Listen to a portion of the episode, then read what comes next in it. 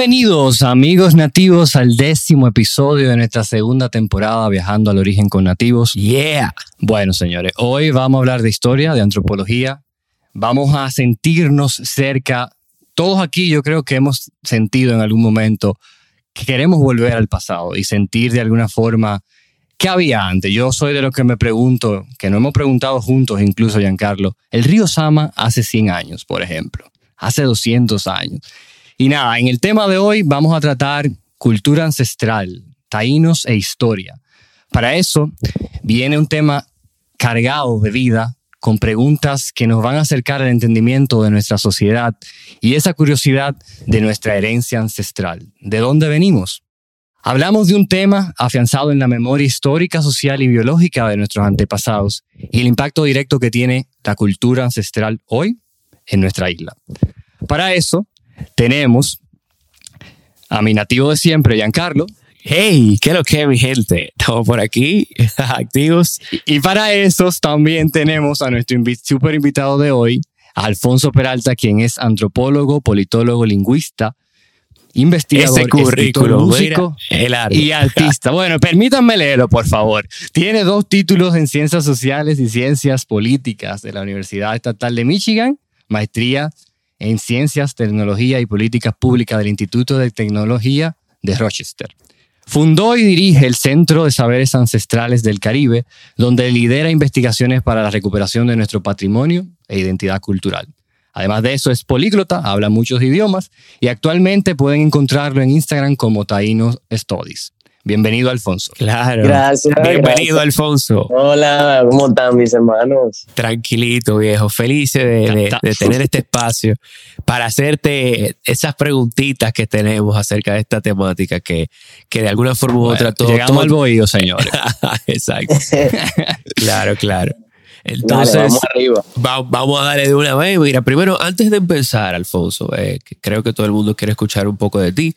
Eh, háblanos un poco más de tu vida, de tu recorrido, de tu visión, de cómo inicia todo ese proceso en el que te conviertes en la persona que eres hoy eh, exactamente. Entonces, cuéntanos un poquito de eso. Sí, esto surge de un cuestionamiento, de un proceso de haber crecido y darme cuenta que vivía una mentira y que puedo reconocer también que a la vez mis ancestros siempre han estado ahí, aunque yo no lo reconocía, porque desde pequeñito mi abuela, nosotros somos de la Isabela, Puerto Plata, de donde llegó Colón, y desde pequeño mi abuelita me paseaba por el cementerio, me paseaba por las ruinas, me llevaba a conocer conuco, a conocer la vida de raíces de la isla.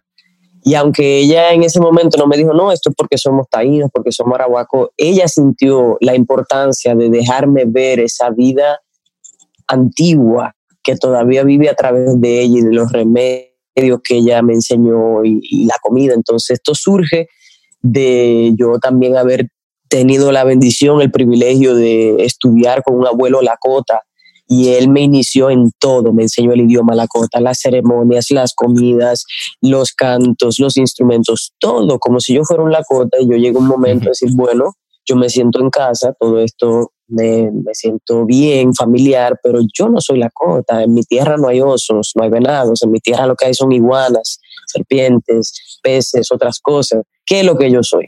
Y ahí comencé a pelar las capas y darme cuenta que no han mentido. Si nosotros somos la continuidad de nuestro pueblo, aquí no se baila flamenco ni se come paella.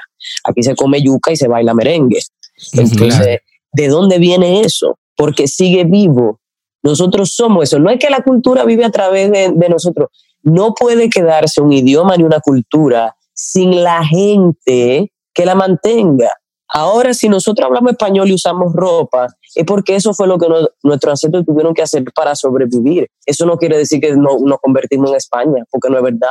Somos un pueblo esencialmente afroindígena y el pueblo arahuaco habían diferentes pueblos indígenas. En esta isla nada más habían por lo menos cinco grupos indígenas diferentes. Entonces, inicio de yo buscar esta verdad y sentí que, que como yo debe haber muchísima gente del Caribe preguntándose lo mismo y por eso creé la comunidad educativa que está ahí nos todis para que nos reunamos ahí, para que preguntemos, para que compartamos y conectemos en familia de las raíces. Excelente. Y, o sea, claro, incitando a la comunidad a que se, a que se reúna, porque es difícil realmente. Claro. Sí, sí, ciertamente. Dale, Nico. Y que ¿Qué, qué, qué contexto más específico, hablando de historia y quizá ahora viéndolo como un recorrido de, de, eso que pasó en tu infancia, señores, un comentario más, se demuestra nuevamente que la suerte son los padres, la, la, la crianza que le damos a los niños. Mira cómo Alfonso hoy es quien es, gracias a eso. Pero nada, este no es el tema. Entrando en materia, eh, sí, qué emoción. Entrando en materia, ¿de dónde vienen y cómo llegan nuestros ancestros a la isla? Porque sabemos lo que muy vagamente nos enseñaron en el colegio, pero quizás concretamente, ¿quiénes eran y cómo llegan a la isla? Cuando lo vemos desde el contexto histórico, antropológico, el pueblo arahuaco se extiende desde la punta de la Florida hasta la frontera más o menos de Brasil con Uruguay, por ahí. La familia arahuaca en los pueblos caribes también están más bien concentrados en esa franja amazónica de lo que es eh, Guyana, Surinam y bordeando casi esa frontera de Brasil hasta Perú, los pueblos caribes. O sea que ya de por sí Caribe y Arahuaco nos conocíamos desde antes de estar en las islas, por así decirlo. Entonces, desde ese punto de vista, venimos de la selva amazónica. Somos esencialmente un pueblo indígena amazónico que migró a las islas del Caribe. Ahora bien, hay una parte de nuestros ancestros que hablan que emergieron de las cuevas. Otro grupo dice, bueno, nosotros en realidad somos humanos originales de aquí, de estas islas. No llegamos en canoa, emergimos de estas cuevas. De ahí es que se conoce la cueva casi baja agua. Entonces, eso todo está entrelazado en la historia de, de cómo nuestro pueblo llegó a ocupar las islas. Entonces, sí, esencialmente un pueblo amazónico y también eso, que, que, tenemos parientes donde quiera que vaya el mar Caribe. Todo eso es casi todo Arahuaco, porque ahí llegamos. Claro, me, me, pregunto como que cuál era la, la necesidad de, de, coger mar abierto, porque ciertamente se, se, eran embarcaciones que se movían, ¿no? Y cómo entonces, ¿qué, ¿qué, decían ellos? ¿Cuál era la decisión? Así como que estoy en mi, en mi bohío, no sé, bueno, necesito migrar. ¿Cuál era? Quizá escasez de alimentos, eh, algún conflicto entre tribus, no sé.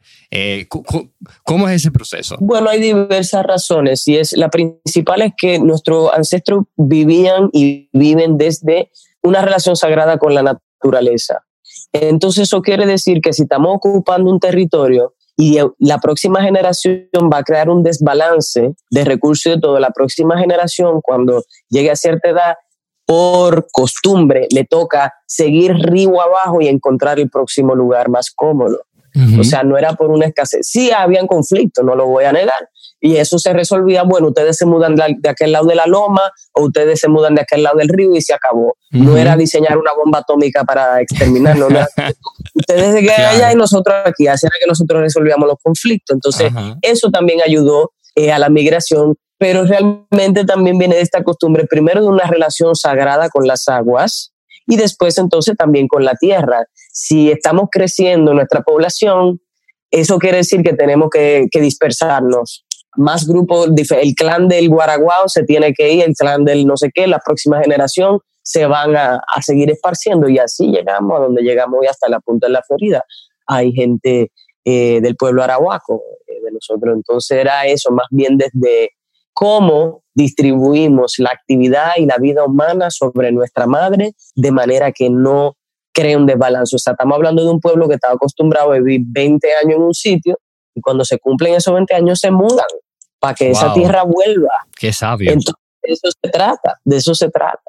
Claro, claro. Ven acá, y una pregunta, Alfonso. El término taíno, entonces, veo que estamos utilizando el, mucho el término arahuaco, que es el correcto para, para, para, el, o sea, para las personas que eran, pero el término taíno, entonces, ¿cuál es la diferencia? Eh, ¿Y qué? ¿Hay diferentes denominaciones para diferentes grupos? Eh, especifíquenos esa partecita ahí para nosotros y para los oyentes también. Claro, taíno es una palabra del idioma arahuaco que significa familia, no significa los... Bueno, tenemos que entender que lo que los españoles escribieron en las crónicas fue sencillamente lo que ellos entendieron y lo que ellos vieron. Claro. Gracias a que sobreviven las lenguas arahuacas, incluyendo la nuestra que hemos podido recuperar, eh, sabemos que ellos no entendían ni pío de arahuaco, porque le cambiaron los nombres a los semíes, se inventaron significados que no son reales de palabras arahuacas y así sabemos que taíno no son los buenos, no es nada que ni, ni taíno son los nobles, ni taíno es literalmente yo decir mi pariente.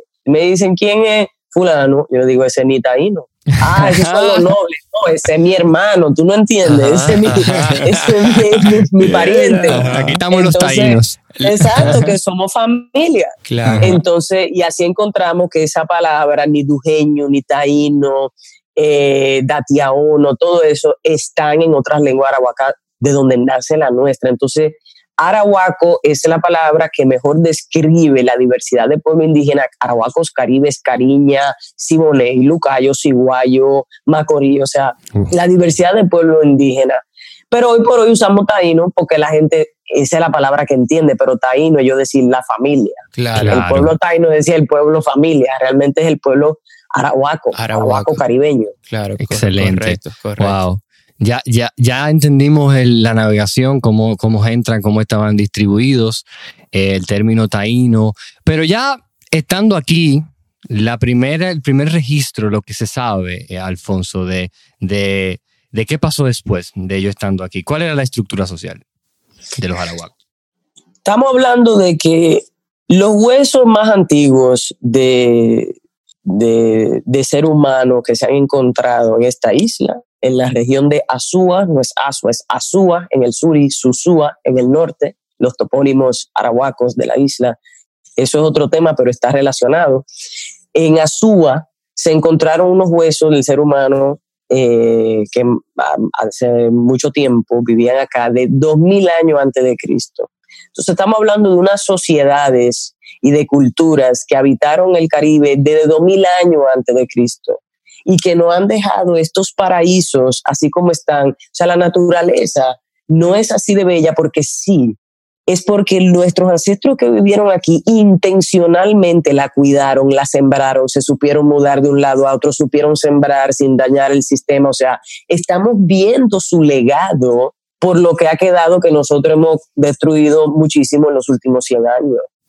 Pero ese es el reflejo del estilo de vida de ellos. Entonces, sabemos que social y políticamente la ingeniería social desde donde se partía es desde el mundo natural. Nuestros ancestros aprendieron a organizarse observando las hormigas, observando las abejas, observando cómo diferentes grupos animales se, eh, de manera colectiva se organizan para sobrevivir. Entonces, por eso el cacique no era el que más casabe tenía.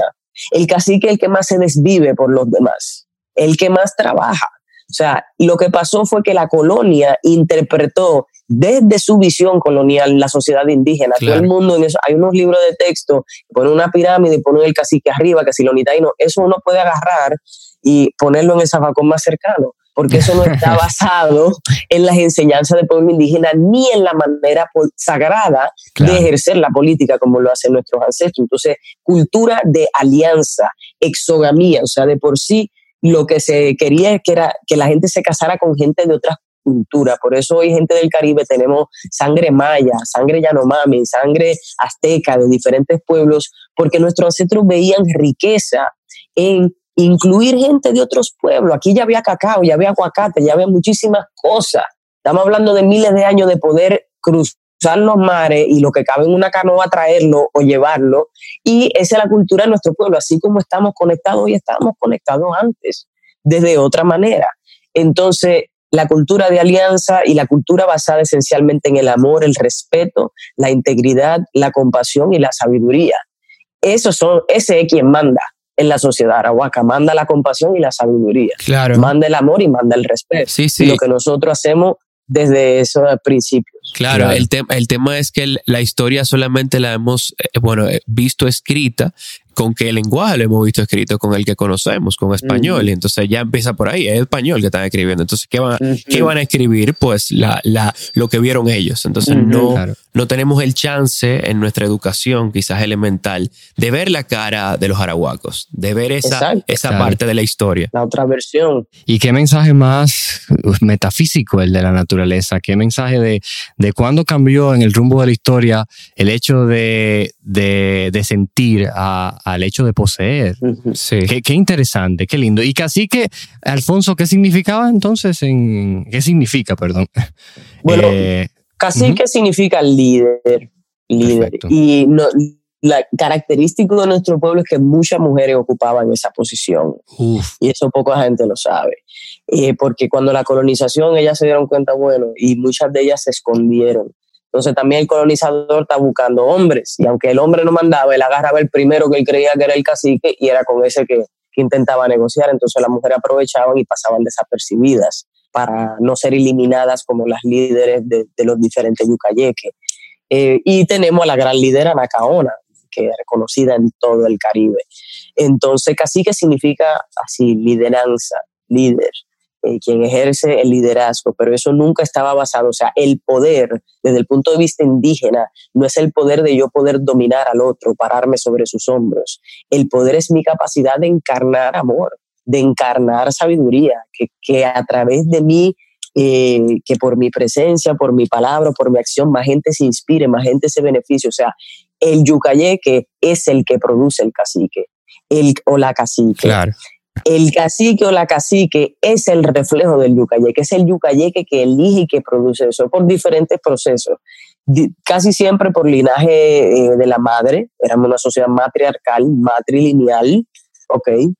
Y es interesante porque pasamos de ser eh, los pueblos indígenas donde eh, los españoles no entendían cómo nuestras mujeres daban a luz muerta de la risa y sin dolor, ahora ser uno de los países líderes en cesárea. Es muy curioso eso, pero esas son consecuencias coloniales que podemos ver cómo nos afectan. Entonces, sí, eh, casi que el, quien lidera. Sí, claro. Y, y ven acá, otra preguntita, sí, rápido. Mira, nosotros eh, hemos tenido el chance de encontrar, bueno, recientemente encontramos eh, en una exploración petroglifos y era próximo a un río. Mm. Se veía en, esa, en ese momento como si ellos, eh, porque había como una saliente de piedra arriba, donde pareciera que ellos se sentaban ahí y desde ahí se veía como una saliente de piedra donde se veía que ellos se podían sentar y por ahí quizá tirarse para pasarla bien, no sé, recrearse, quizás ceremonias. Entonces lo que, lo, que nos interesa saber es qué hacían para recrearse los taínos. Bailaban, eh, danzaban, eh, eh, iban, se iban al, río a bañarse de fiesta. ¿Cuáles eran más o menos las Vamos a juntarnos allí. Claro, un bohío esta noche, loco. Claro, eso es, se decía guateque y todavía los cubanos lo dicen y fuerza para Cuba. Pero sí, eso, vamos al guateque. guateque, significa eh, juntadera. El guateque, vamos al guateque, todavía eso se usa. Hay gente que dice que guariquitén eh, todavía se usa aquí. Eh, y sí, eh, o sea, no era como algo para recrearnos, porque la vida para nosotros entera es una, es una fiesta de la creatividad. Entonces, como que absolutamente a todo tiene este, este tono de juego, tiene este tono de diversión, tiene este tono de regocijo, porque todo lo que hacemos es un reflejo de nuestra comunión con lo divino, con lo sagrado. Entonces, sea que estamos preparando una, una tinaja, sea que estamos puliendo una piedra, o sea que sencillamente, o sea, eh, habían algunos rituales de, de, iniciación a la masculinidad donde a las 6 de la mañana los padres agarraban a todos los hijos y se iban todos al río a meterse a esa agua fría y a enseñarle ejercicios para fortalecer sus brazos y sus pechos utilizando movimiento en el agua. Entonces, es como, es difícil tú decir algo recreativo porque es como, eh, no, no hay ni siquiera esa concepción de lo recreativo porque no está separado de lo que para nosotros es estar vivos. Entonces, como todo es para yo recrear mi relación con lo sagrado. Entonces sí, de, de, habían juego de pararse en la canoa, uno en el extremo de otro, y entonces balanceándola con los dos pies tratar de tumbarse. sí, tirarse de una yagua, jamaquearse, gaviarse, todo lo que nosotros seguimos haciendo. Claro, wow, eh, qué chulo. muchísimas cosas que creemos, pero había muchos juegos, muchos juegos, porque a través del juego se enseñaba en muchas cosas importantes.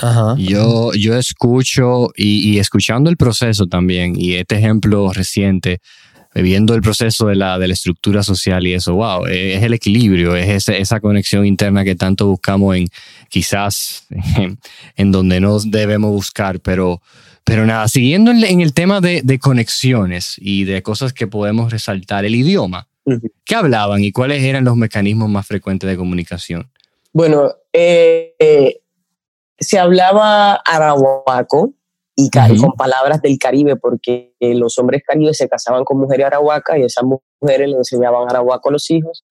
Y, y eso básicamente, o sea, el arahuaco llegó a dominar eh, el Caribe como lengua. Y lo sabemos por los topónimos ¿okay? de las islas. Y son indicadores de, de, esa variación del idioma. Ahora bien, en Eisibao se habla de una manera y en el sur se habla de otra.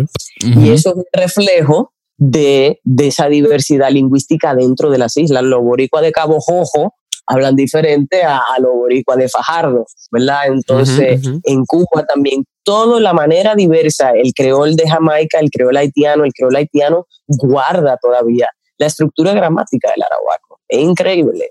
Mucha gente no sabe eso. O sea, el, el creol haitiano es un reflejo de cómo se construye el idioma arahuaco. Claro, o sea que eh, aquí... Tiene la forma arahuaca. En la, isla completa, entonces, de diferentes maneras se ve, eh, se ve el legado. se ve el legado. Exacto. Claro. Diferentes variaciones del idioma arahuaco en el Caribe.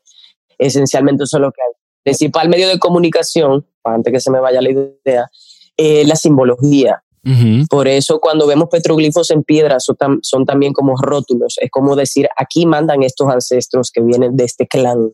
Okay, por eso está la piedra de Yubo, hay, hay otra piedra en Jayuya y están ubicadas en río así estratégicamente justo antes de llegar a un pueblo, porque así tú ves, te encuentras primero con los ancestros de ese lugar para saber dónde estás llegando.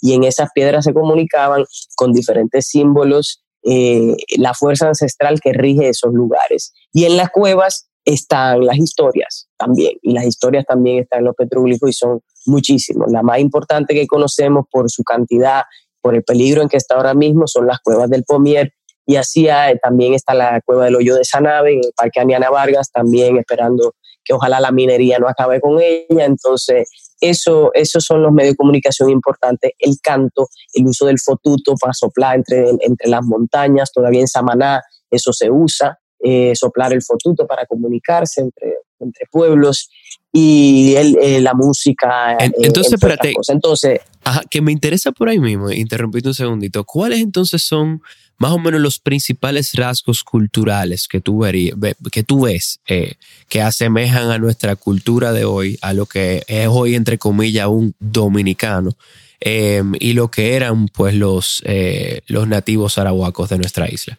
No existe dominicano sin arahuaco, sin africano.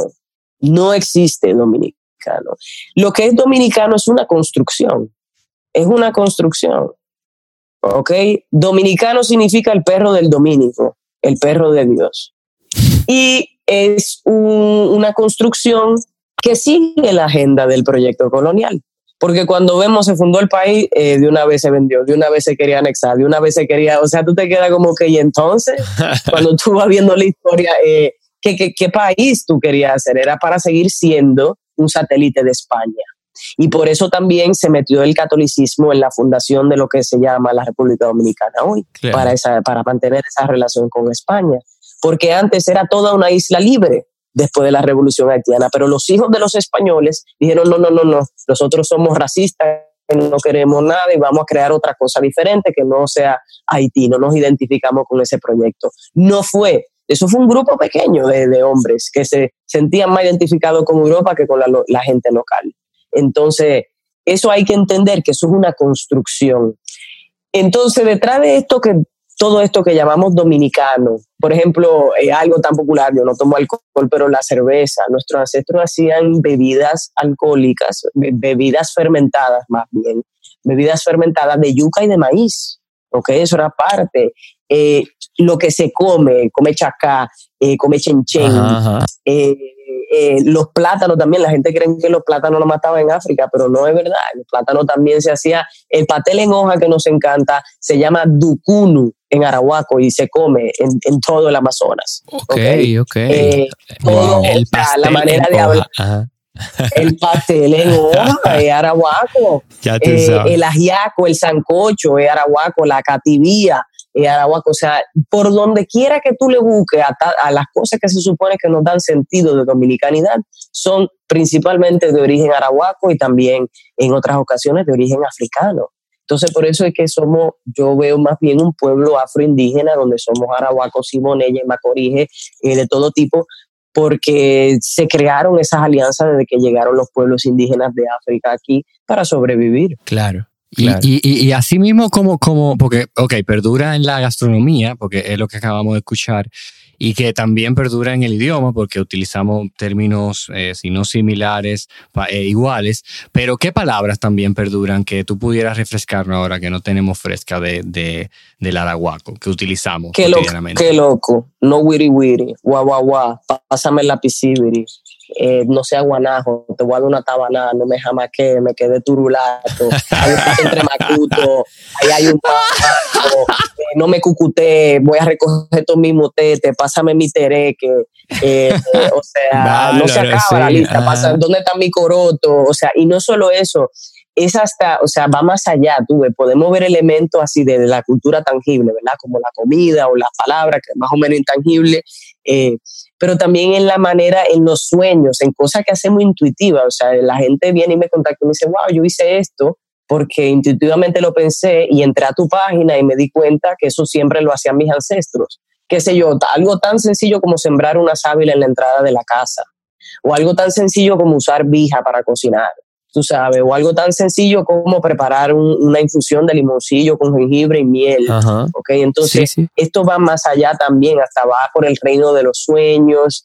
Eh, o sea, es en todos los niveles de nuestro ser, somos la continuidad de nuestros ancestros, somos nuestros ancestros. Claro, wow. 100%. Mira, eso, eso, yo creo que la siguiente pregunta es evidente, el mismo, todo lo que hemos aprendido hoy como que lo justifica, pero si tú pudieras, yo sé que es difícil quizá una cosa o decir tres, pero ¿cuál es la importancia de entender y conservar nuestra cultura ancestral si tú pudieras organizarlo en una oración? Ay, ay, ay. La importancia de conocer y tener nuestra cultura ancestral es de estar enraizados en algo trascendental que le da sentido a quienes somos y que nos da una guía para poder verdaderamente construir un futuro juntos como gente del planeta, no solo del Caribe.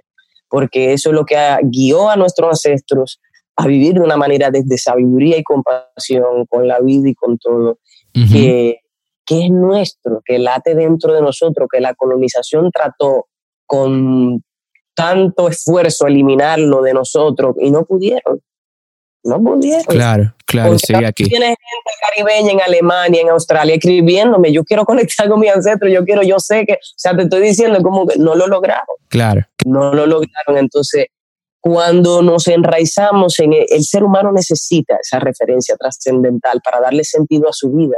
Y esa es nuestra cultura ancestral. Y no solo una referencia, es también una fuente de guía, de información, de práctica, de estilo de vida, porque esa, esa era la ciencia de nuestros ancestros, cómo yo vivo sin destruir, cómo yo vivo nutriendo de vida a la vida que me nutre, cómo yo opero como una célula, una neurona inteligente sobre el planeta y no una célula cancerígena de mi madre, porque es mi madre. Entonces la cultura ancestral no se puede concebir que el río Sama sea un vertedero. El río Sama se llama Osama, que lo mencionaste por la cacique Osema. El Parque Colón está construido sobre su batey ceremonial. La Catedral Primada de América al lado del Parque Colón está construida sobre cuerpos indígenas muertos, con manos de africanos y de indígenas y su sangre y su sudor. Entonces, es poder darnos cuenta que absolutamente todo lo que tenemos hoy, de lo que tenemos como pueblo y gozamos, es por esa resiliencia, esa resistencia de nuestros ancestros. Claro. Nuestros cuerpos son el resultado de toda esa lucha, de ese amor, de esos sueños, de esos rezos, de que el hijo de mi hijo de mi hijo no nazca en una plantación de caña de azúcar, no nazca en una mina de oro.